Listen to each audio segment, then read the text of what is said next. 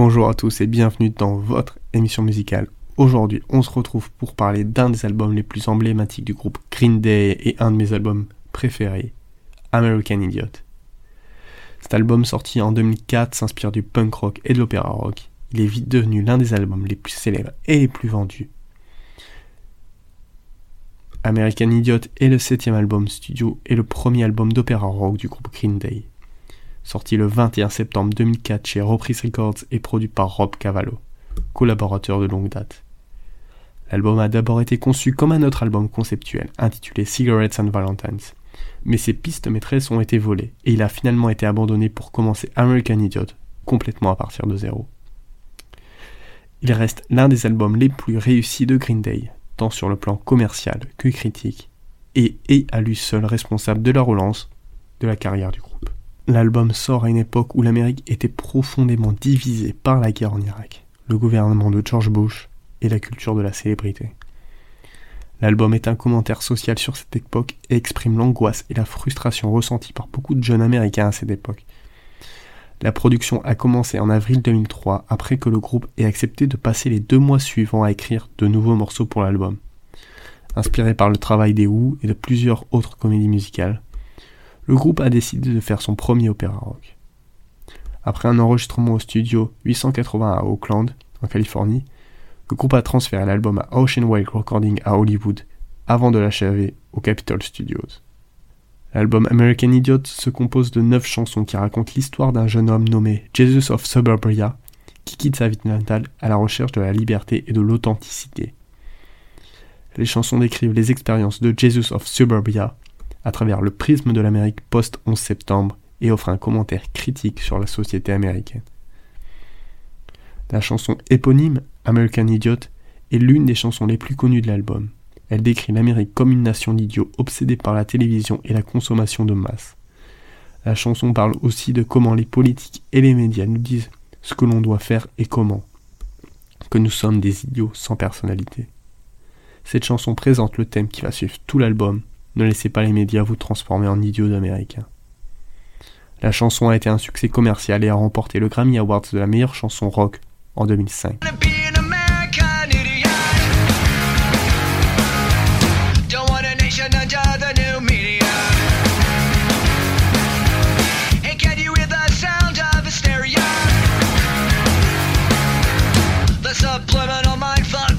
La chanson suivante, Jesus of Suburbia, il s'agit de la présentation du personnage principal de l'album. Il se décrit comme le fils de la rage et de l'amour, vivant d'un régime régulier de soda et de ritaline, et prenant la cocaïne de quelqu'un d'autre. Il mentionne avec sarcasme que cette vie dérangée qu'il mène est tout à fait normale pour lui. Il poursuit son récit sur le pays de l'illusion dans lequel il vit.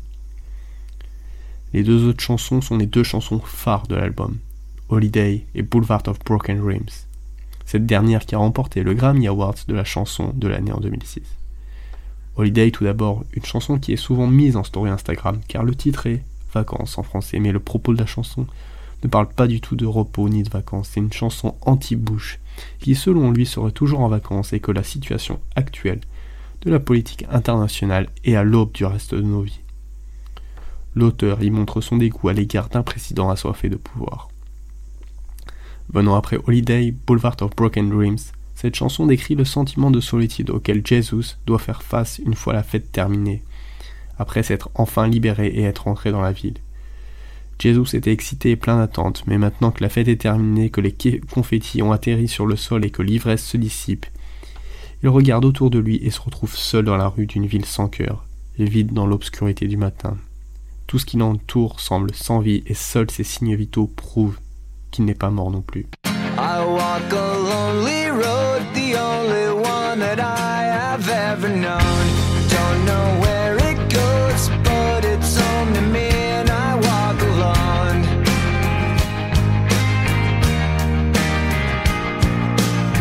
I walk this empty street on the boulevard of broken dreams. Les deux chansons suivantes qui sont sur la même piste, Are We Waiting et Saint Jimmy, Are We Waiting, première chanson, continue d'exprimer les sentiments qui ont commencé pendant la gueule de bois de Boulevard of Broken Dreams.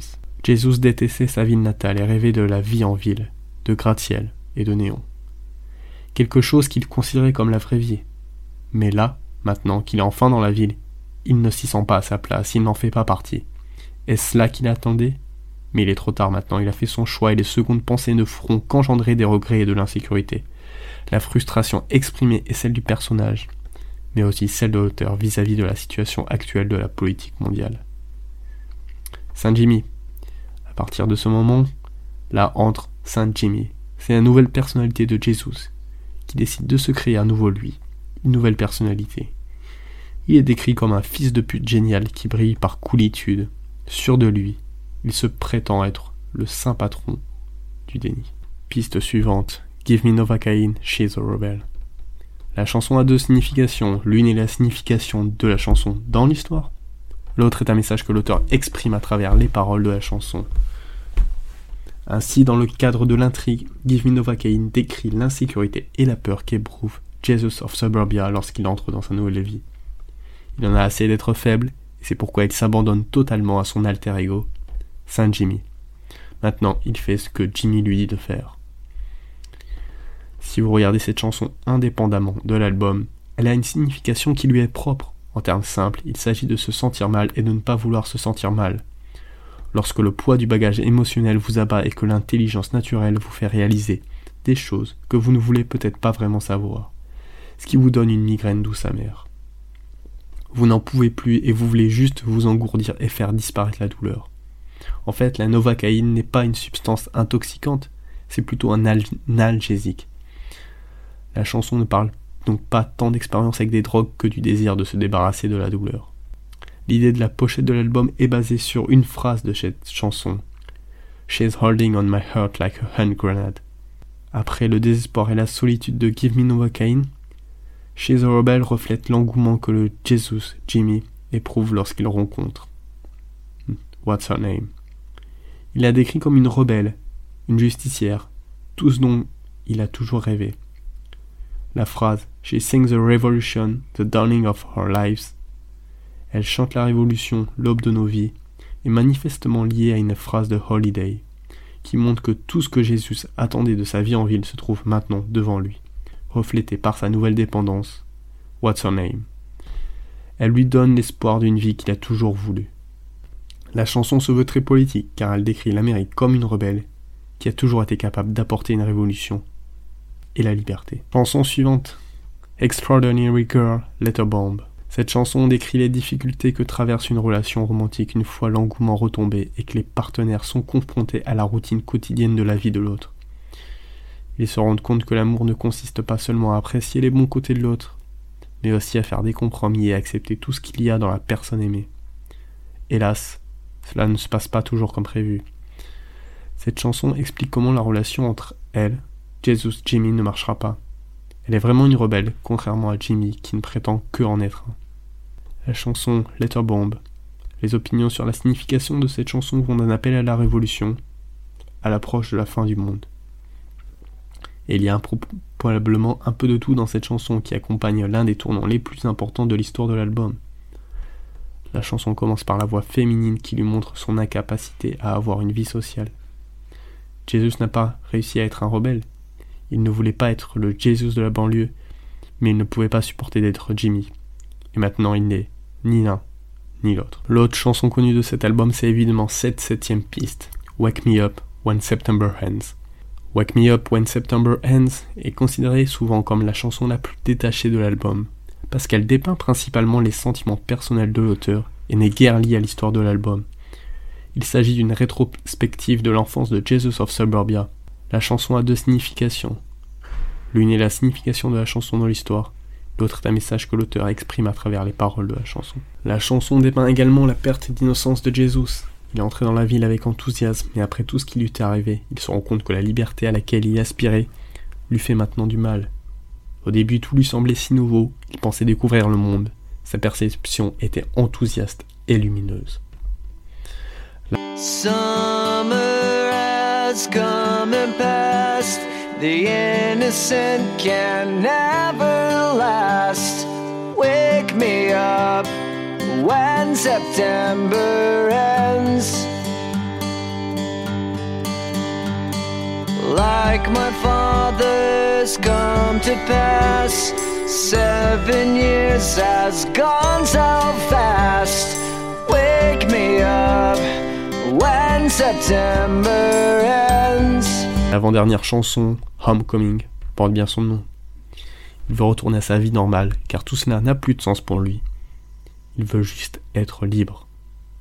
Cette chanson reflète les sentiments du narrateur à propos d'un amour perdu depuis longtemps, une relation qui s'est terminée il y a longtemps et qui n'a laissé que des souvenirs regrettables dans son esprit. Il a évidemment été blessé par la rupture et s'est fait un devoir de brûler toutes les photos. Mais il se souvient encore du visage de la jeune femme, même si le nom a été effacé par le temps qui s'est écoulé. What's Her Name est la dernière chanson de l'album, mais elle ne nous donne pas de réponse claire quant à la fin de l'album. Nous ne savons pas si Jesus est rentré chez lui, s'il est allé en prison, ou s'il a fini ailleurs. Chacun y inventera sa fin. American Idiot a été un grand succès commercial et critique et a été salué comme un album important pour la musique rock de l'époque. Il a remporté de nombreux prix dont le Grammy Award du meilleur album rock en 2005. Couverture de l'album puise son inspiration dans la propagande communiste chinoise. Le groupe voulait une couverture uniforme et puissante. Cette pochette, comme tout l'album, est conçue comme une campagne anti-Bush après la guerre d'Irak. L'album a été un succès dans le monde entier en entrant en haut de nombreux charts comme au Royaume-Uni, Allemagne, Australie, Canada ou encore la France.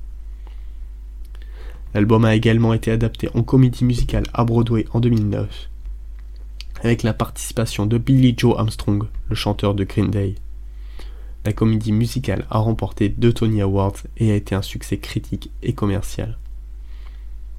En conclusion, American Idiot est un album emblématique de Green Day qui est devenu un symbole de l'époque turbulente de l'Amérique post-11 septembre. Avec ses critiques sociales et son esthétique punk rock, l'album a inspiré de nombreux jeunes américains à exprimer leur frustration et leur colère face à la société. Aujourd'hui encore, American Idiot est considéré comme l'un des albums les plus importants de l'histoire de la musique rock. Merci d'avoir écouté ce podcast sur American Idiot de Green Day. Comme d'habitude, n'hésitez pas à partager, c'est le meilleur moyen d'aider la chaîne. J'espère que vous avez apprécié cet épisode et que vous avez appris quelque chose de nouveau. On se retrouve très vite pour un nouvel épisode.